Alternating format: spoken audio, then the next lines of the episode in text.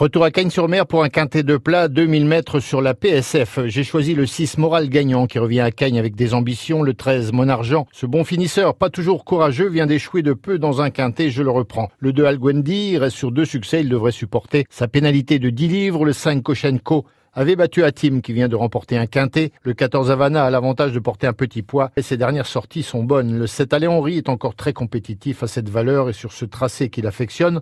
Enfin le 4 Tabula Rasa Troisième le 21 janvier sur ce parcours, il n'y a aucune raison de ne pas faire de nouveau l'arrivée. Ma sélection, le 6 Moral Gagnant, 13 Monargent, 2 Alguendi, le 5 Koshenko, 14 Havana, le 7 Allez Henri et le 4 Tabula Rasa.